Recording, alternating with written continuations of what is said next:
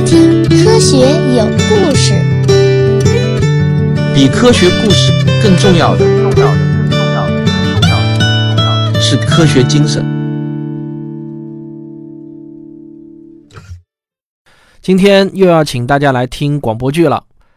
今天这出科幻广播剧呢，是由我们科普训练营的学员何慧忠同学独立创作的。我几乎呢是一字未动。有一个话题经常会被科学家、哲学家以及科学爱好者们讨论：像地球生命这样的生命形式，在宇宙中的诞生是一个偶然呢，还是一个必然呢？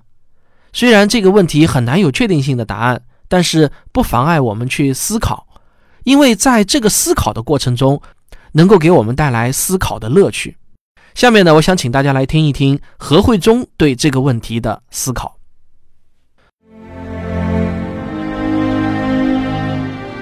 科幻广播剧《脑洞》，作者何慧忠。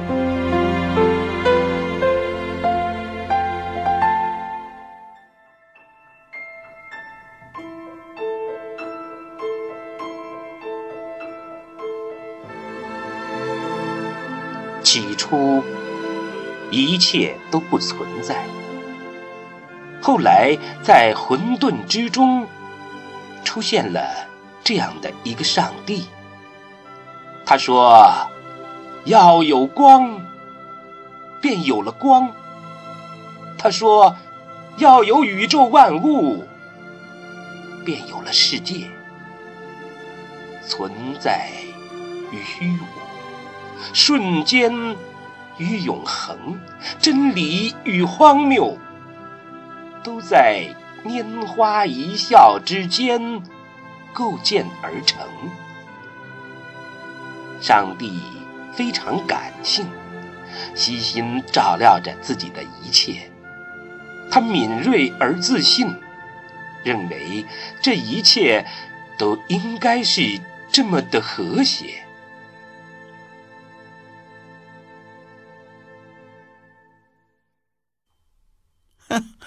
不觉得很乏味吗？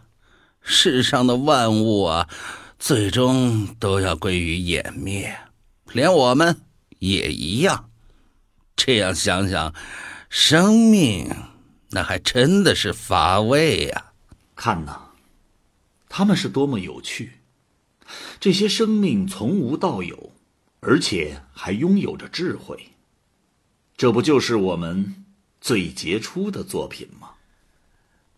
生命终究有死亡，生命只是一个偶然，只有死亡才是永恒。哎，我可不喜欢偶然，所以，我希望他们快点去归于平静。他们真是太吵了。不，我不觉得这是偶然。虽然他们的智慧可能终究会有极限，但是偶然之中一定存在着必然。喏，不如我们打个赌吧，我们自己来动手去设定一个星球的条件，通过我们的设定来看看最终它会不会演化出拥有智慧的生命吧。那我可就输定了。不管我如何创造，你只要打个响指，那个世界上的生灵就消失一半。不管怎么样，我都会输。魔鬼思考了一会儿，然后说道：“不如这样吧，我们都设定三个条件，去支配这个星球的自然规律，然后。”我们就只能够旁观，不能够再加以干扰了。最后，我们再来观察这颗星球是否能够产生像我们一样的拥有智慧的生物。嗯，假如我输了，那就不再给你的世界捣乱了，去创造那么多无法计算的无理数了。那如果我输了呢？啊，怎么还没开始你就没信心了？这可不像你呀！嗯，这样吧，如果你输了，我就要让把你创造的世界变得毫无规律可言。听起来似乎这个赌注还算公平，只是，只是拿一个星球来打赌，对于这个星球，是不是太不公平了呢？公平，哈哈哈，公平，也就是只有你才会想着公平吧？这个世界什么时候存在过公平啊？哈哈哈。魔鬼随手一指，在无数的宇宙的、无数的银河中的无数星云中，随手挑了一个位置。嗯，它不能太大，也不能太小，既不能够光明四射，也不能暗淡无光，这样足够公平了吧？上帝。怜悯的看着这颗普通的星球，过了许久，他开口说道：“好吧，看来这个赌局是必然要进行了。既然你选好了，那就让它开始吧。”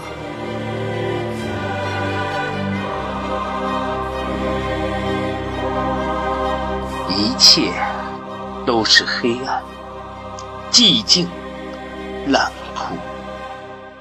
突然之间，世界似乎被打开了，一个起点，爆炸出整个宇宙。一片混沌中，相互拥挤、分离。慢慢，虚空中出现了存在。慢慢的，冷却之后，氢气上浮，形成了大气。浊气下沉，形成了大地。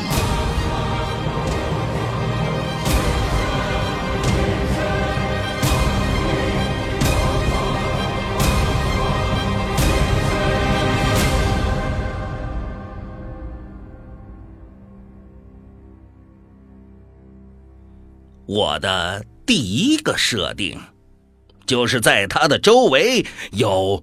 无数的光，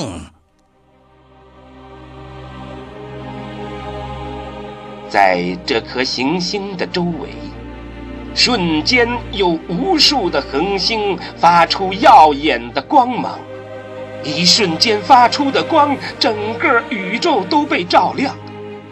超新星的爆发，构成了一幅绚丽的图画。只不过。这是目睹他的生母死前最后的画面。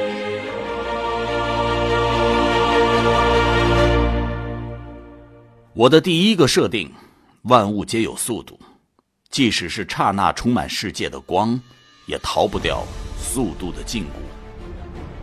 这颗年轻的星球似乎没有意识到这些绚丽的光芒后面的狰狞。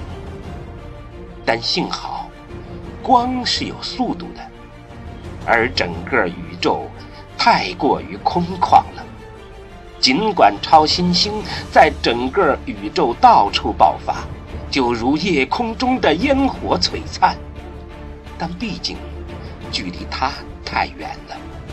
周围的一百亿光年之内没有出现超新星，就对它不构成影响。嗯，你很聪明啊。假如光没有速度，而是瞬间到达的话，恒星爆发的威力实在是太强了，这个宇宙都不会有生命的，就更不用说有智慧了。你这样的设定吗？不管光的速度有多快，毕竟还是有极限的。超越不了这个极限，宇宙就能够暂时的安全。这短短的一瞬间，足够产生生灵了。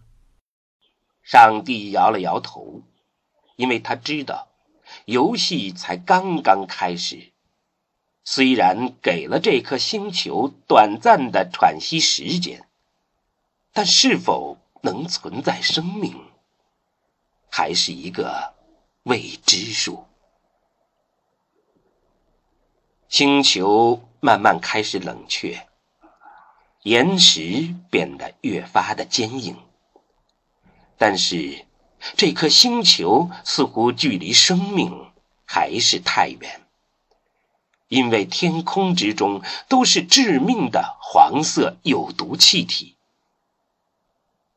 时间在不断的流逝，彗星和小行星不断的撞击着这颗脆弱的星球，有几次这颗星球被撞得快分崩离析了，但幸好它摇摇晃晃之后，还是能围着恒星继续的运转。撞击带来了很多的降水，星球下了一场大雨，一场持续了几百万年的大雨。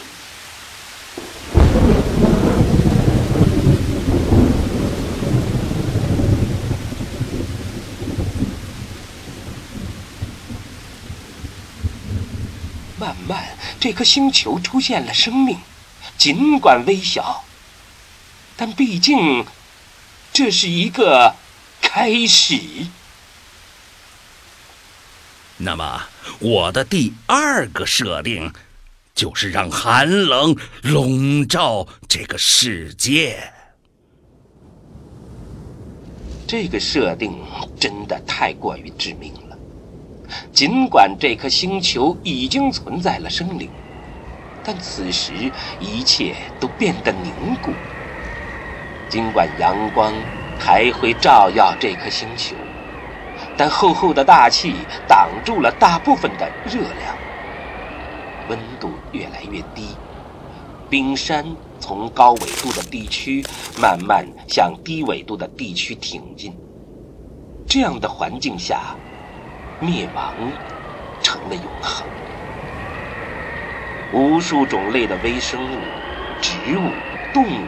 还有很多无法归类的生物，在这个世界存在，又死去，出现，又消失。无数的动物倒在了冰面之上，曾经充满绿色的大地变得雪白。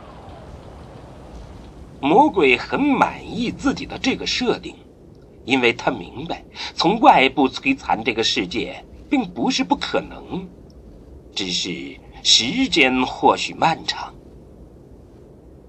宇宙最不缺的就是时间，时间是一切的希望。而看起来并不起眼的一丝丝变化，对于脆弱的生命，反而更脆弱。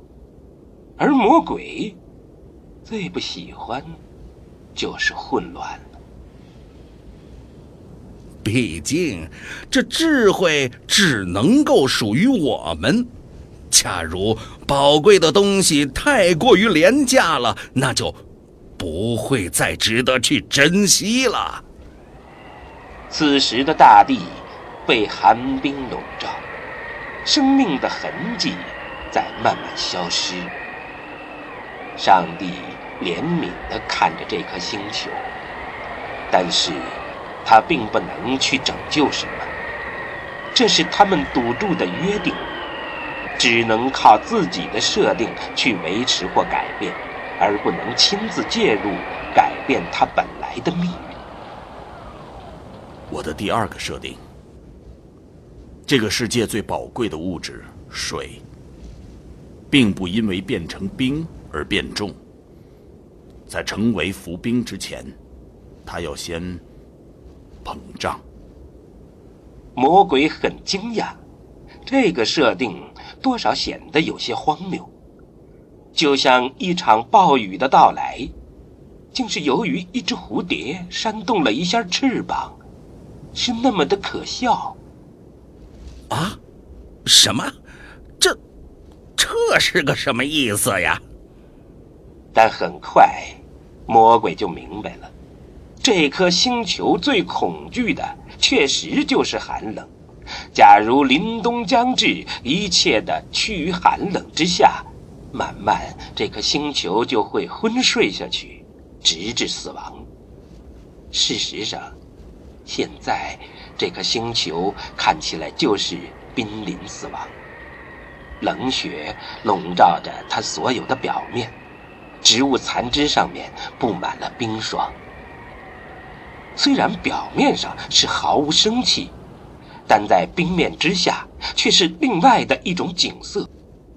水，不是在结冰的零摄氏度时候体积最大，而是在四摄氏度，这就意味着。冰浮在了水面，而不是从水下开始结冰。寒冷并没有传到水下，反而被冰面进行了保护。水下的温度让生命得以保存。尽管陆地上冰雪覆盖了一切，但在海底还是生机勃勃的景象。尽管一次次的灭绝消灭了大多数种类的生物。但毕竟还有生物存活了下来，并且适应了这颗星球的阴晴不定。它们都在积累着能量，而能量的来源来自于这颗星球自己的旋转所带来的热量。熔岩在海底慢慢涌出，使得冰面之下越发的温暖。冬天虽然漫长。但终究还是会过去。大地恢复了绿色，地面上依次出现了苔原、地衣、灌木、乔木。乔木越长越高，越长越大。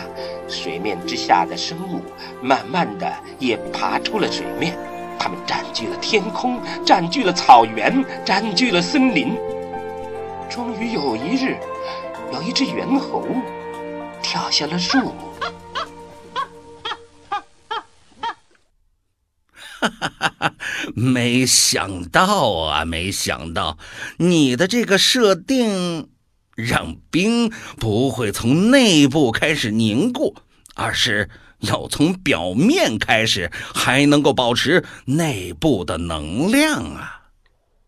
魔鬼虽然输了。但是并不是非常懊恼，他开始享受创造的乐趣了。我希望这些侥幸活下来的生物能够珍惜来之不易的存活吧。唉，看来生命的到来似乎确实不是偶然，只是他们。或许并不知道这存在的可贵吧。那么，我的最后一个设定，哼哼，让这颗星球的资源贯彻着始终匮乏的状态。瞬间，这颗星球又经历了更多的艰难，大地龟裂，土地干涸。而远边突然冒出了一团黑色的风暴，肆虐而过。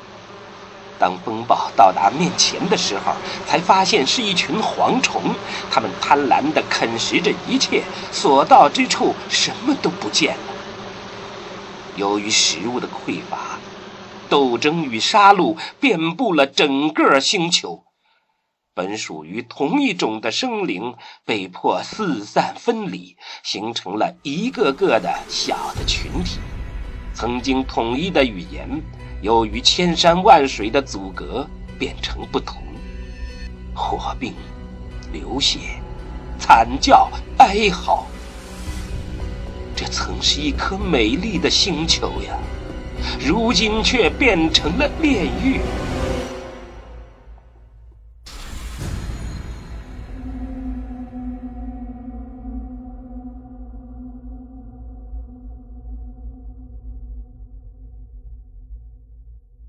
你怎么能这么残忍？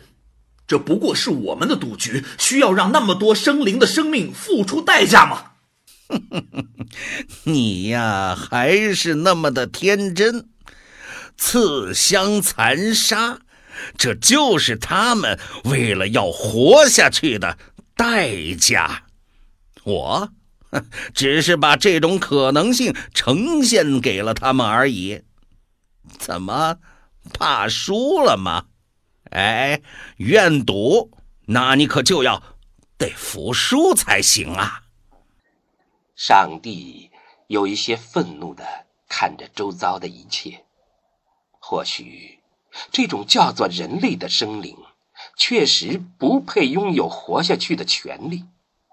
越多的生存，越多的死亡。由于匮乏，人类变得愈发的贪心。为了其实并不存在的安全，这种生灵顺理成章的将自己的生命凌驾于他人之上。我最后一个设定，让他们认识到，其实他们自己与他人无异。这颗星球依然是灰暗、陈旧，但在疯狂之后，似乎有些人的面孔多了一些恐惧，在他们的眼里，似乎出现了一种液体，人类管它叫做眼泪。渐渐的，在杀戮之后的夜晚。有人偷偷的开始哭泣，后来哭泣的人越来越多了。开始有人把属于自己的食物留给自己的孩子，随后又变成留给别人的孩子。人们开始与别的生物产生了区别，他们开始拥有了怜悯，开始仰望星空，开始恐惧死亡。看着别人的美好之时，似乎饥饿也变得不是那么可惧了。而且渐渐的出现了几个哲人，告诉自己周围的信众，要成为仁者，去理解一切的人，包括你的。人们开始尝试用不同的语言去和别的种族去沟通。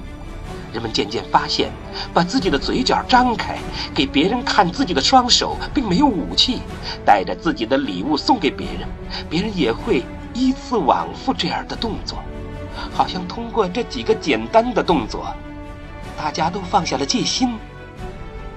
人们终于发现了，除了战争，好像还有别的方式，从别人的手中得到自己想要的东西。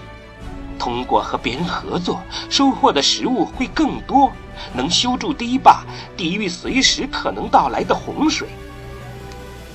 偶然一次，人们发现洪水退去后的泥土似乎更加肥沃，自己无意间采摘的食物种子掉落到地上，第二年会长出更多的果实。人们开始学会了耕种，学会了饲养动物，学会了用符号去记录数量。甚至还意识到了不存在的东西可以通过画个圈儿去表示。有人开始记录这些符号，保存这些符号，再传给比自己年轻的人。人们开始懂得了数学，然后是文学、艺术、物理、化学、生物、天文、地理。尽管他们还依旧无知。但似乎，智慧还是渐渐出现在这颗星球了。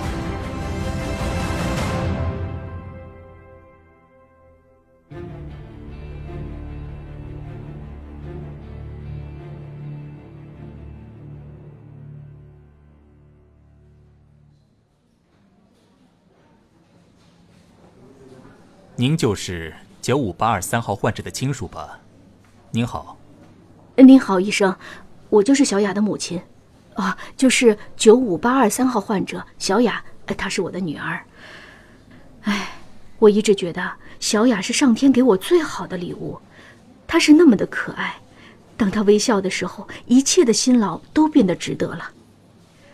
我是这个城市的一个普通的环卫工人，啊，你肯定没有注意到过我们的存在，在这个城市还没有醒的时候，我们就已经开始工作了。而当街上人多的时候，我们就躲到了阴暗的角落。我其实还挺满意这份工作的，虽然赚钱不多，但起码能多点时间陪着小雅。小雅特别的乖巧，就是有点不爱说话。她只喜欢在窗台看着外面的天空。好了，亲爱的女士，我们还是谈谈您是怎么发现您的女儿有一点不太正常的。小雅并没有不正常，她只是，嗯，不太爱说话。小雅不太愿意和别人沟通。刚把小雅领回家的时候，我就试过跟她进行思维的隔空传送，但是发现没有什么反应。我还以为是我们的频率没有匹配好，后来发现是她主动封闭了自己的大脑，不太愿意和别人沟通。有一次我上晚班，因为信号不好。我和别的同事工作的时候漏掉一块区域，忘记打扫了，就只好加班重新打扫。结果呢，回到家的时间就比平时晚了不少。哎，回到家，我发现小雅趴在窗台上。这时候外面已经是一片漆黑了，只有很远的飞船发出了两束白色的光。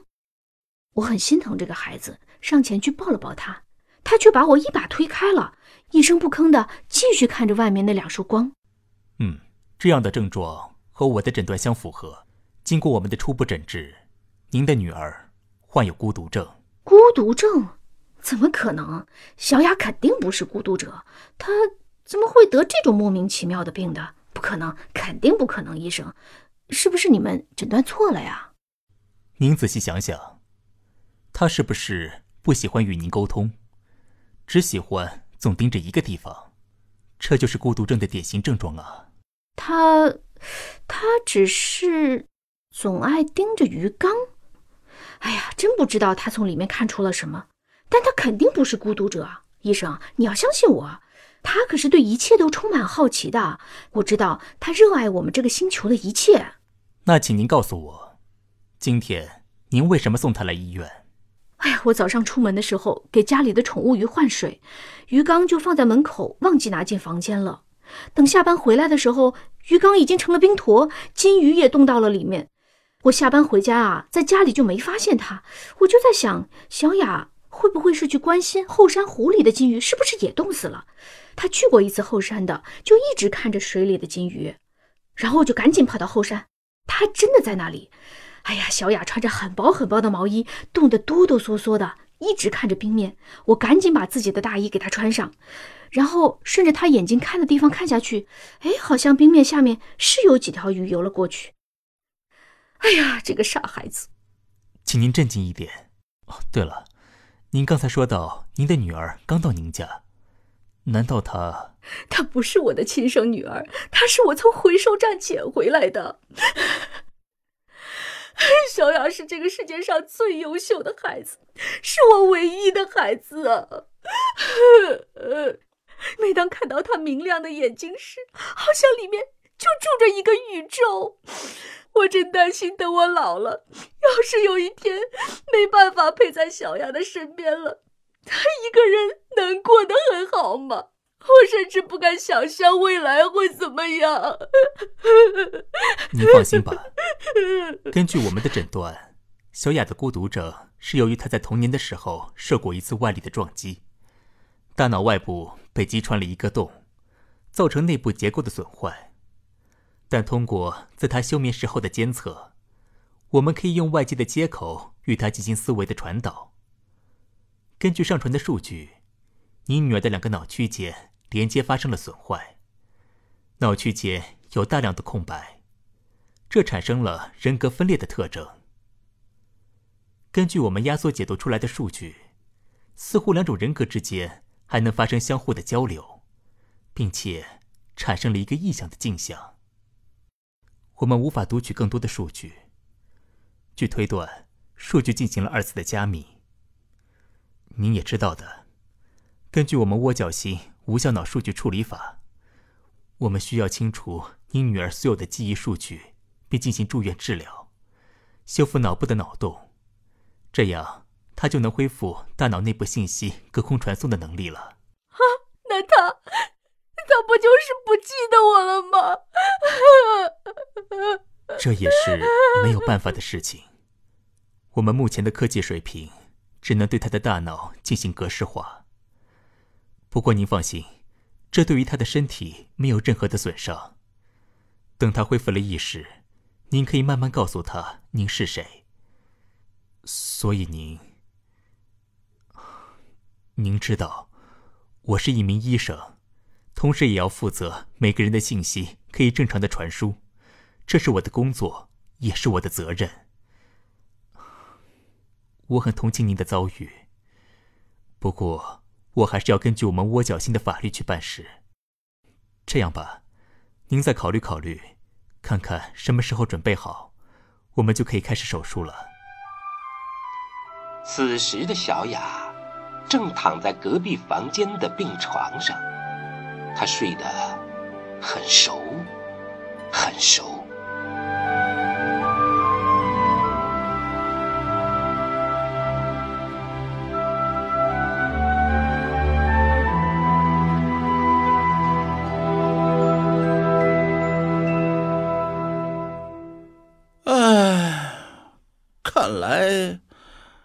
看来我是真的输了，哼哼，我可真羡慕你啊！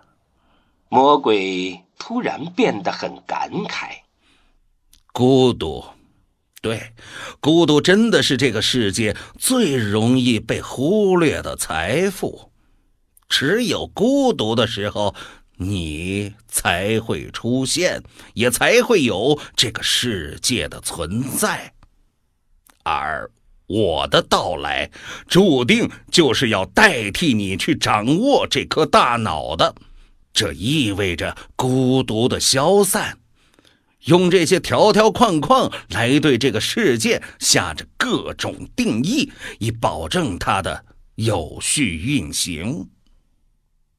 嗯，不过对你而言，可能这就是一个不妙的消息了吧？哦。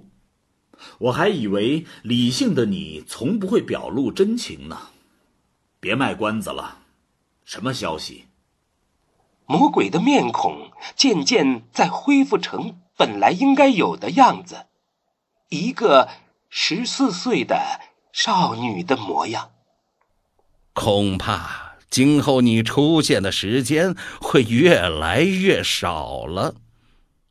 妈妈的身体在慢慢的变得衰老，她恐怕也不太能去照顾小雅了。而且，你知道的，在我们窝角星上，孤独，这可是一件违法的事情。大家都需要用隔空传送去进行思维的传导。我们这具身体。恐怕能够拥有孤独的时候就会越来越少了。希望你能够明白，在这个世界上，感性的流淌可是一件危险的事情。只有理性的去面对这整个世界，用微笑掩饰着厌恶和不安，你才能够保证自己的安全。妈妈给我们的保护已经足够多了，未来的路恐怕还需要我带领你，也带领着这具身体，不得不去融入这个残酷的世界了。所以，收掉你的伪善吧。上帝深呼吸了一下重新俯视着自己创造的这个世界，智慧让人类变得活跃、躁动、忙乱。拥有智慧这件事儿，究竟意味着什么？上帝也很想知道，但似乎智慧越多，自己出场的机会就越少了。他爱着自己创造的这个世界。爱着这个世界的一切，也爱着自己，一个十四岁的少女小雅。但魔鬼没错，纵使自己已经是这颗果壳中的宇宙之王了，他还是不得不选择妥协，为了生存，去做各种各样的妥协。许久之后，上帝还是说话了。不过，你也错了。我是谁这个问题，虽然我们都回答不了，但这可能也没那么重要了。我确定的只有一件事：有我的存在，你就会存在；而有你的存在，我也不会消失。我依然相信，这个世界有了智慧，并不是一件无聊的事。而是这个世界美好的开始，所以，未来还是请多多指教喽。说到这里，上帝笑了。还有，你输了，这件事还是真的很值得庆幸，不然这个世界也就太复杂，就不太美了吧。而且，我并不孤单，不是还有你。陪伴我吗？魔鬼也跟着微笑了起来。许久之后，魔鬼问了最后一个问题：“那我们，我们究竟又在哪儿呢？或许，我们都是在做同一个梦吧。”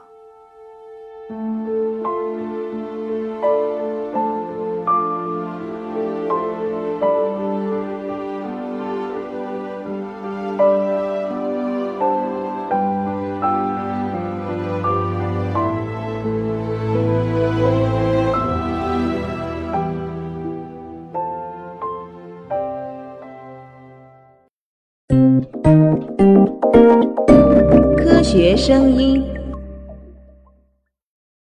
不得不说啊，这出广播剧还是挺烧脑的。魔鬼和上帝打了一个赌，魔鬼认为生命的出现是一种偶然，而上帝认为生命的出现是一种必然。于是他们就开始了实验。魔鬼搬出了严酷的自然环境，对生命进行考验，而上帝发现，总有一些意想不到的微小的条件会给予生命顽强生长的动力。最终是魔鬼认输了。这是何慧中第一次创作科幻广播剧，为此呢，他付出了三个多月的努力，反复的修订、推翻、重写了好几次结局，相当的不容易啊。虽然这个过程很辛苦，但是看到自己的作品最终被以广播剧的形式呈现出来，他还是非常的兴奋和开心啊。另外呢，我今天还有一个重要的消息告诉大家：我的两本新书《迷途的苍穹》。科幻世界漫游指南和精卫九号汪杰科幻小说选集都已经同时在各大网上书店开始预售了。这次呢，我一出就是两本书同时出，一本呢是我的科幻评论作品集，一本是我的科幻小说作品集。这个你要是买来同时对照着看的话呢，我觉得会很有意思。这也是我同时出的原因啊。你可以看看作为评论者和作为作者的我是如何切换角色的。俗话说，光说不练是假把式。我为了有真把式，那是又说又练，手舞足蹈的。好，如果你喜欢我的节目，请别忘了点一下订阅。当然，也欢迎您点赞、留言和分享。咱们下期再见。